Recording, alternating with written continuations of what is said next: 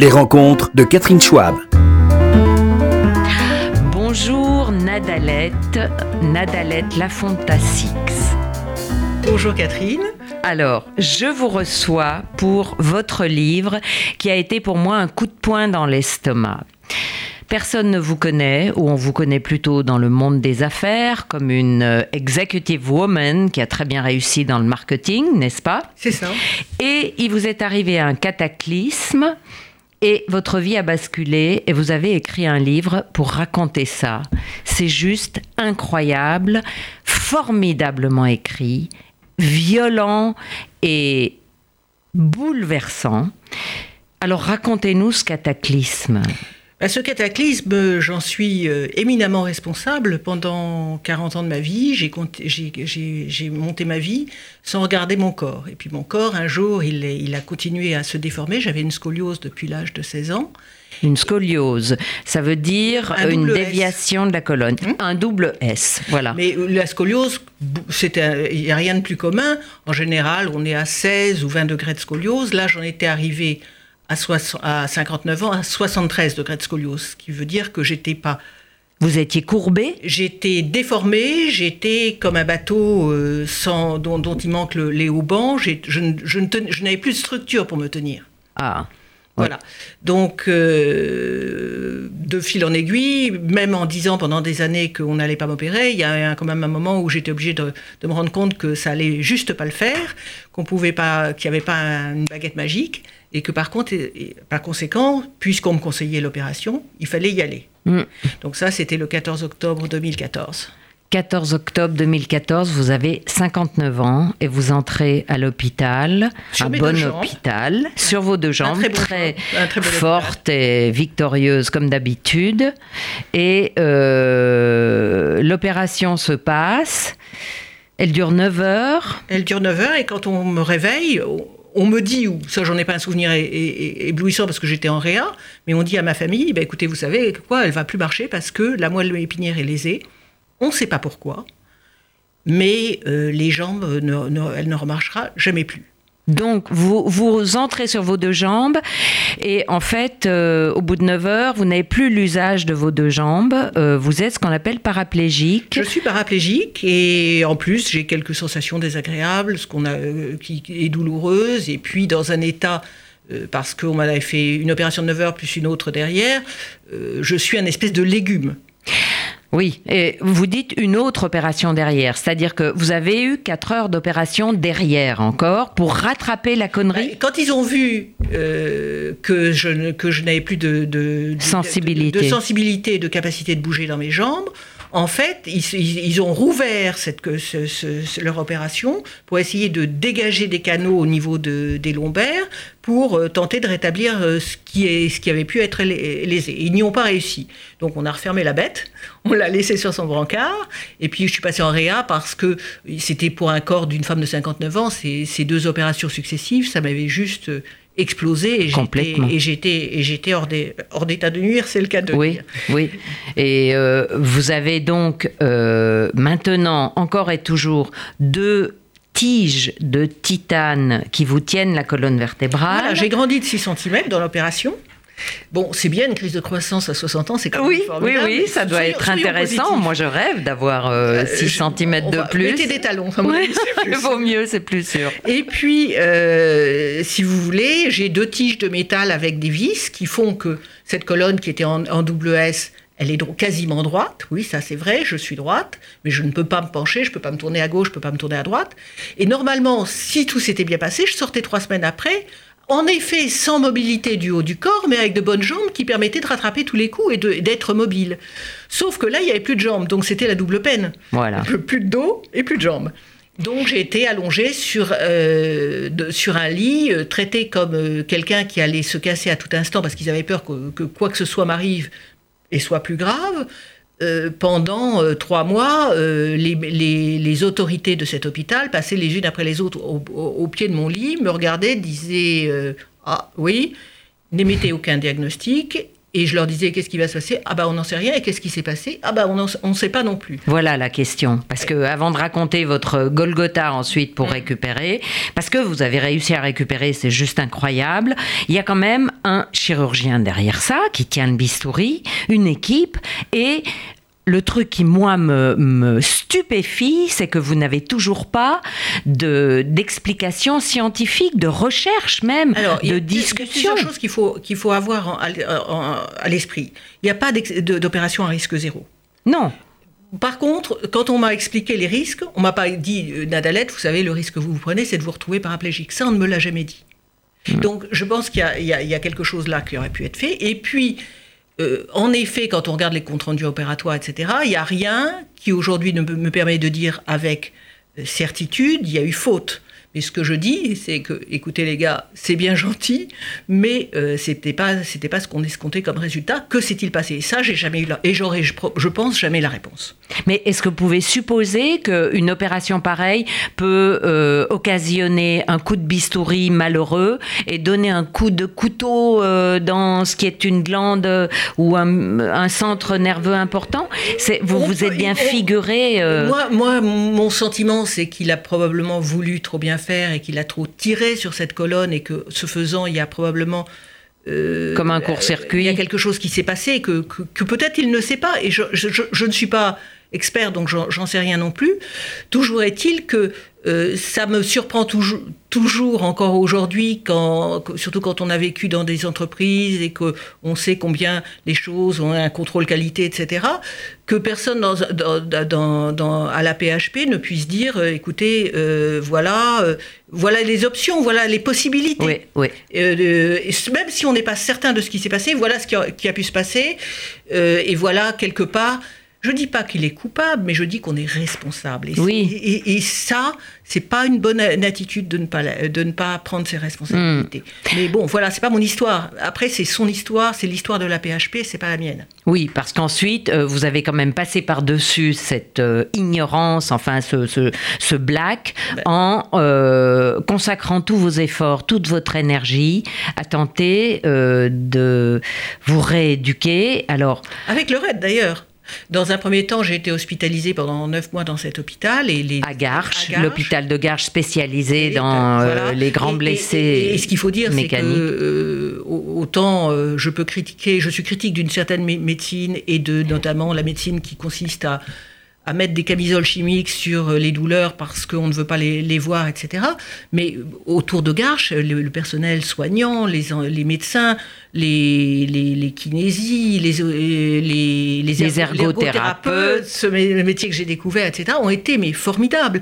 Donc, c'était un hôpital où il était très difficile de vivre, et par le contexte des malades, et puis aussi par l'état de l'hôpital, mmh. mais j'ai été extrêmement bien soigné. Mais je crois que ce qui s'est passé euh, au-delà de ça, c'est que moi, je n'y ai jamais cru à la paraplégie. C'est-à-dire qu'on me disait, vous ne remarcheriez pas. Et dans ma tête, il y avait un truc qui disait, mais mon gars, tu me dis n'importe quoi, c'est juste pas possible cette histoire.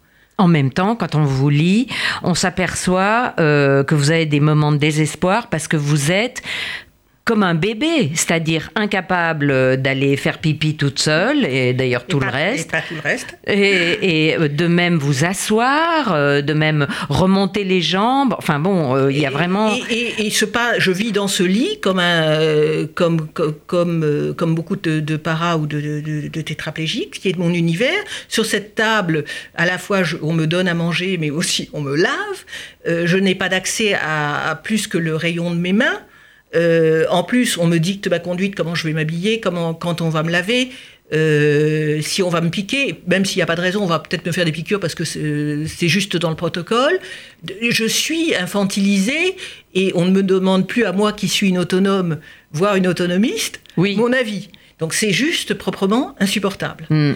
Mais, mais euh, de toute façon, ça ne sert à rien. Il n'y a rien à faire puisque j'y suis en même temps. Donc euh, j'ai appris à lâcher prise. C'est-à-dire que, ok, je ne pouvais plus contrôler, je ne pouvais plus faire les choix, mais j'allais garder ma liberté intérieure, voire la développer, mais surtout pas euh, m'énerver euh, comme j'aurais fait avant, où, j'étais hyper perfectionniste, où j'étais en contrôle. en contrôle, et puis c'était jamais ça, il fallait que ce soit plus, et, et, je, me mettais la, rate au courbouillon pour moi, et puis je reconnais pour les Pour autres. les autres. Euh, donc là, je me suis rendu compte que ça- là, là, il fallait changer de, de braquet.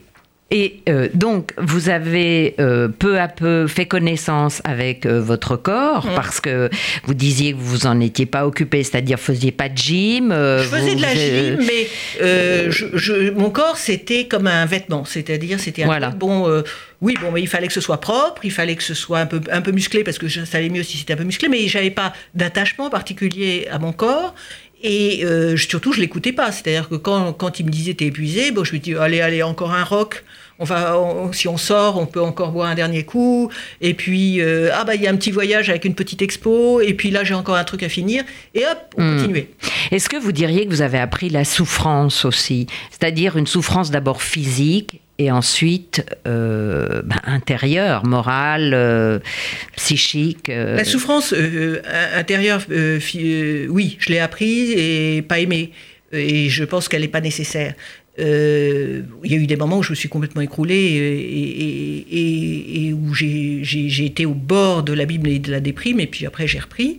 Et puis la souffrance physique, euh, moi j'ai une approche qui est très particulière. Oui, il y a la souffrance physique, Mm. et on a ce, ce barème de, de 1 à 8 euh, Oui. ou à 10, etc. Et pour moi, ça veut rien dire, parce que je crois que alors ça vient aussi de mes croyances, hein, et je, je les, les impose à personne, mais je crois que euh, il y a un moment où il faut, ce à quoi on fait face euh, s'efface et ce à quoi on résiste persiste. Mhm. C'est-à-dire si vous refusez la, la douleur et de rentrer dedans, elle va s'imposer à vous et, et vous noyer.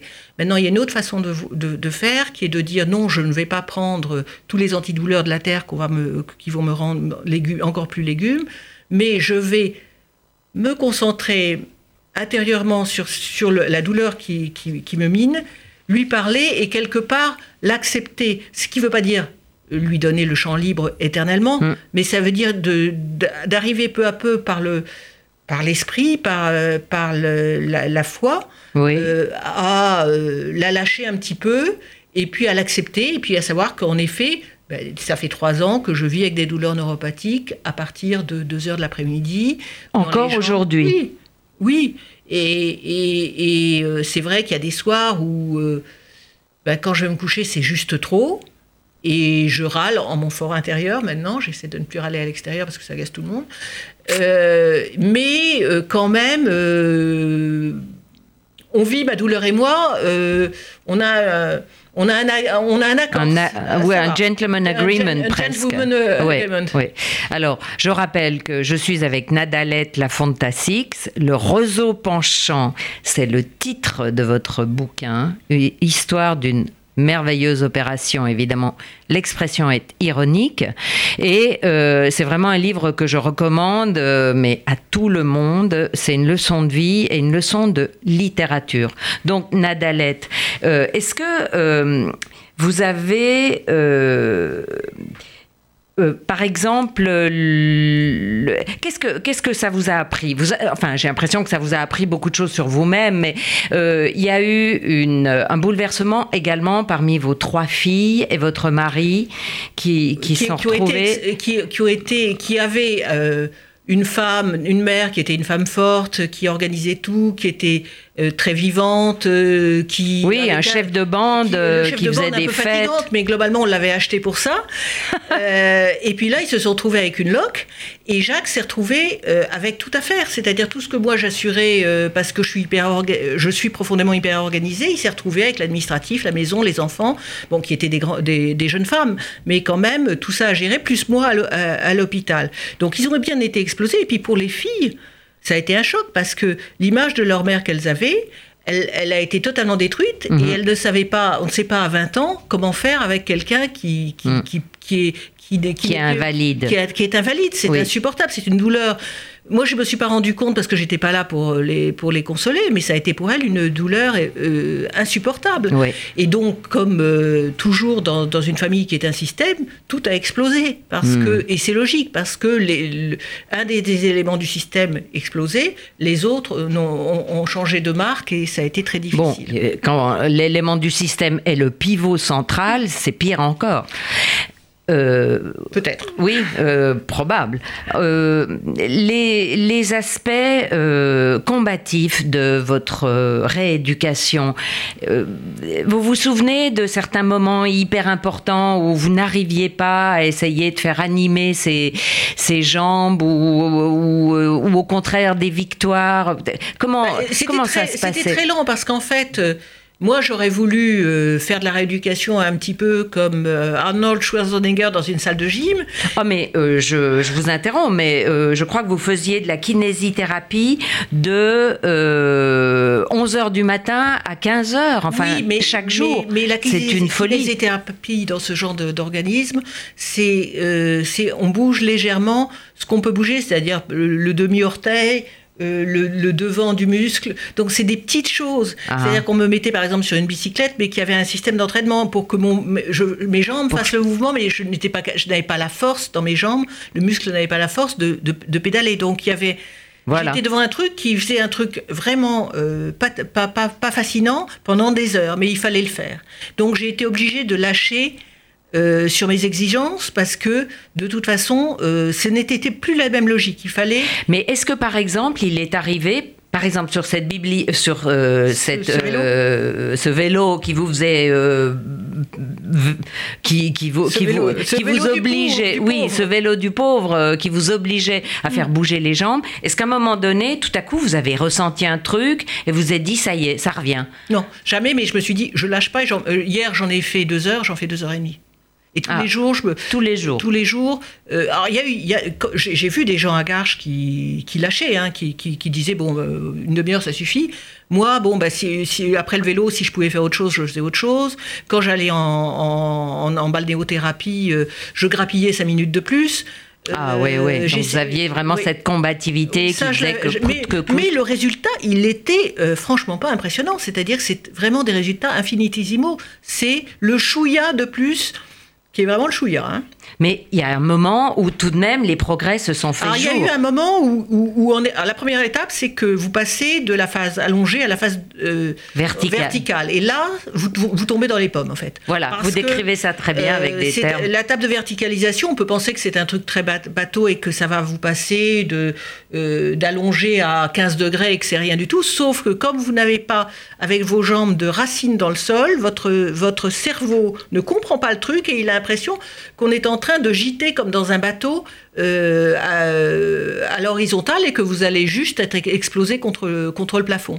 Donc, euh, Ouais, ça, c'est- il disjoncte, vous disjonctez avec, donc vous faites euh, des, des, des malaises, et Des on nausées. on- des nausées, on vous, on vous rabaisse, on vous remonte d'un chouïa, on redescend, etc. Donc, en fait, il y a tout ça à réapprendre déjà pour passer de allongé À vertical. à- à- même pas vertical, Quasi, à quasi oui. Et puis ensuite, on vous lâche entre des barres euh, comme une danseuse, sauf que vous vous êtes accroché au, au bar en vous disant... Des barres euh, parallèles, des barres là. parallèles, euh, en vous disant, euh, de toute façon, mes jambes, elles tiennent pas. Et puis vous apprenez, en effet, à même pas à faire un pas, c'est-à-dire à glisser un pied, puis glisser l'autre comme une petite vieille avec des chaussons. Oui. Et puis vous êtes quand même, et puis on vous dit bravo. Et euh, bon, on, on essaie de pas se dire mais quel est celui qui me prend pour une imbécile en me disant bravo quand je fais un truc aussi ridicule. Et on continue. Et puis après, euh, ben on vous apprend à monter un escalier. Et comme vos, vos jambes ne se plient pas, et ben euh, vous trimballez euh, votre jambe, vous, vous l'att- vous l'attrapez avec une main, vous vous accrochez à, À l'autre, à la poignée à de côté. vous remontez votre jambe ou vous la laissez tomber. Enfin, vous trouvez des tactiques pour faire, pour démarrer des gestes qui étaient des gestes du quotidien, donc de tout, que de toute façon vous n'allez pas faire complet, que je ne fais pas encore complet. hein. Ah bon? Non, non.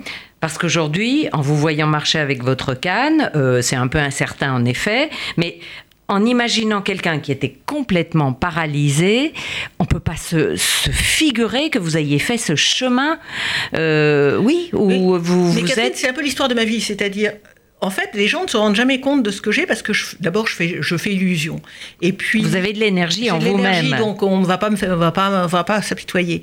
Et c'est très bien. hein, je ne demande pas la, la- la pitié, loin de là. Mais en fait, aujourd'hui, j'ai ma canne. Il faut que de l'autre côté, je sois accroché à quelqu'un parce que je n'ai pas mes, mes jambes chancellent et que au bout de trois, mo- trois, trois pas, si je suis toute seule, ben, je tombe. Parce Elle que, lâche. Le cerveau n'enregistre pas le fait que vous ayez des pieds Je n'ai pas de racines dans les pieds. enracinés. Voilà. Donc je n'ai pas d'équilibre euh, profond et donc je n'ai pas de sécurité. Et, et quand, par exemple, quelqu'un me touche euh, dans la rue parce qu'il a son portable et qui me fait ou sauter la canne, ce qui est un, un, moment- un truc vachement sympa, ou qui me rentre dans les, dans les cuisses qui, qui sont, qui sont pas, qui ont pas une sensibilité normale, ou il y a un caillou, et ben euh, c'est rideau et je tombe. Ah oui. Donc vous avez besoin d'avoir quelqu'un tout Je le temps pas- avec vous. Je ne suis pas depuis trois ans sortie seule pour aller, même avec un déambulateur, au, au bistrot du coin, prendre un, un café. Et c'est mon rêve. C'est Ah. mon rêve. Je Et, ne prendrais peut-être pas qu'un café d'ailleurs. et est-ce que par hasard, oui, ce sera champagne là. Vous pouvez boire de l'alcool maintenant Non, avec tous les je médicaments bien Toujours puni- pas. Je suis bien puni, moi qui étais quand même un peu.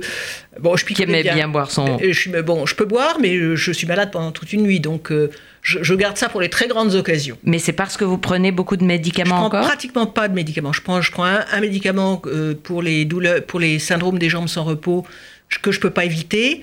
Mais, mais je suis tellement convaincu des effets secondaires des médicaments, n'en déplaise à notre ministre de la Santé, Mhm. que je, je limite au maximum. Il faut vraiment que ça aille très très mal pour que je prenne un anti-inflammatoire. Et aujourd'hui, à part ce, ce médicament an- antiparkinsonien que je peux pas éviter, parce que sinon je dors pas. Non. Et si je dors pas, je vais être déprimé, etc. Donc Oui. il y a, il y a des Oui, où ça il faut- s'enchaîne. faut arrêter de. faut- on peut avoir des croyances, mais il faut pas qu'elles soient idiotes.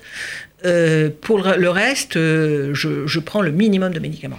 Alors, dans votre livre, euh, le, roseau, le roseau penchant, vous racontez d'ailleurs un épisode kétamine euh, qui est pire qu'un trip de LSD. euh, Bah, c'est- C'est-à-dire que c'est où pas- on découvre qu'on donne des du- drogues violentes.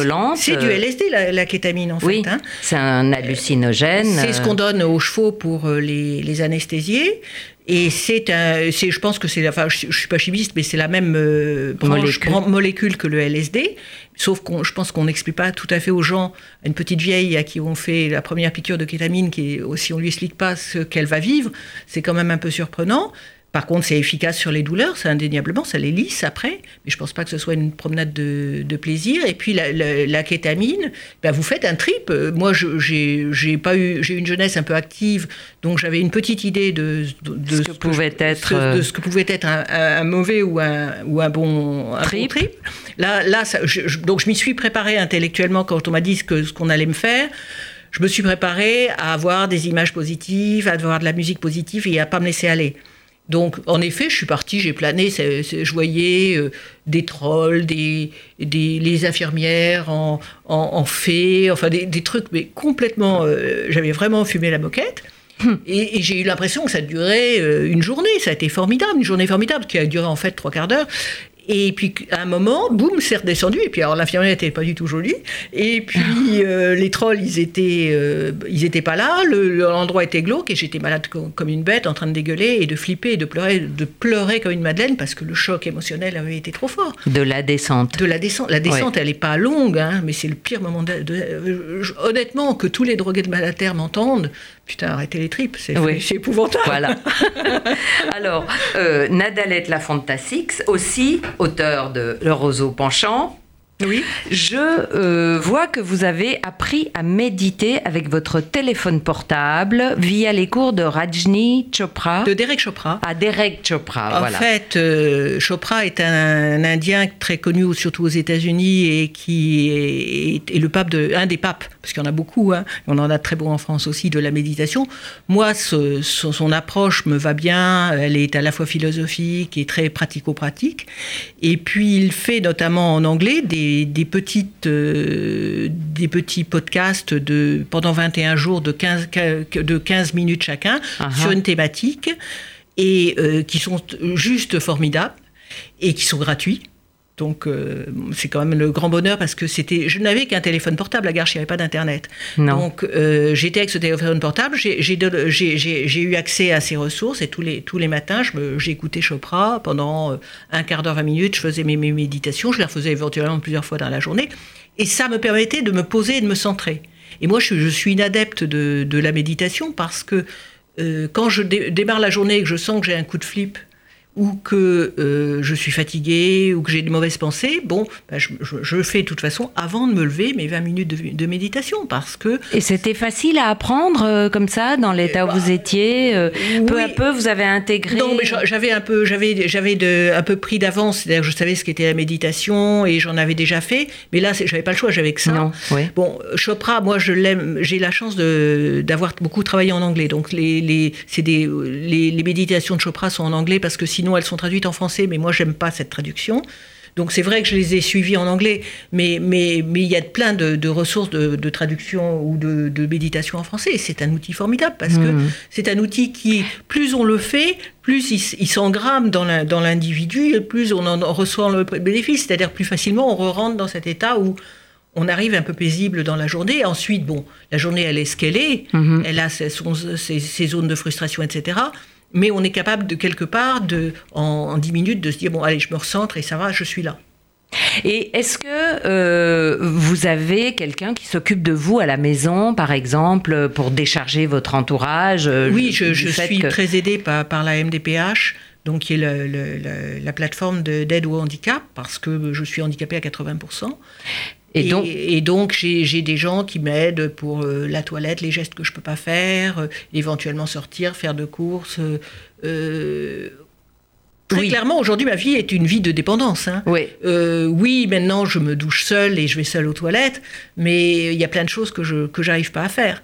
Et vous avez une description poignante dans votre livre où vous expliquez cette rancœur qu'ont qu eu euh, votre mari et vos trois filles contre euh, cette dépendance que vous leur imposiez malgré vous. Et c'est ça mais, serre le cœur parce que euh, on imagine vraiment la scène et on se met à la place, à la fois votre place, mais aussi à la leur. Hein. Oui, mais enfin, moi j'ai eu plus euh, mal pour vous d'entendre ça après ce qu'elle a traversé, encore lui dire ça, lui reprocher d'être dépendante. Vous savez, moi je ne sais pas comment j'aurais agi dans le sens si, si avait été l'inverse, si c'était Jacques qui était euh, handicapé, avec moi, ma patience naturelle, comment j'aurais été. Mmh. Mais ce qui est certain, c'est que ce garçon qui est, qui est venu tous les jours à Garches dans le froid euh, pendant trois mois, c'est quand même une heure et demie de transport, qui, serait, qui était angoissé, etc., qui est, euh, il s'est trouvé avec des gens qui lui disaient ah, bonjour Jacques, tous les jours, tous. Et comment va Nadalette? Oh, Donc les ça, amis. Les, les, amis qui croyaient bien faire. Et, et, et je le, on peut le comprendre, ils ont voulu lui faire plaisir. Sauf que personne ne lui disait, dis donc, euh, toi, tu as quand même un sacré truc, un sacré boulet que, que tu es en train de, de, de franchir. Comment vas-tu?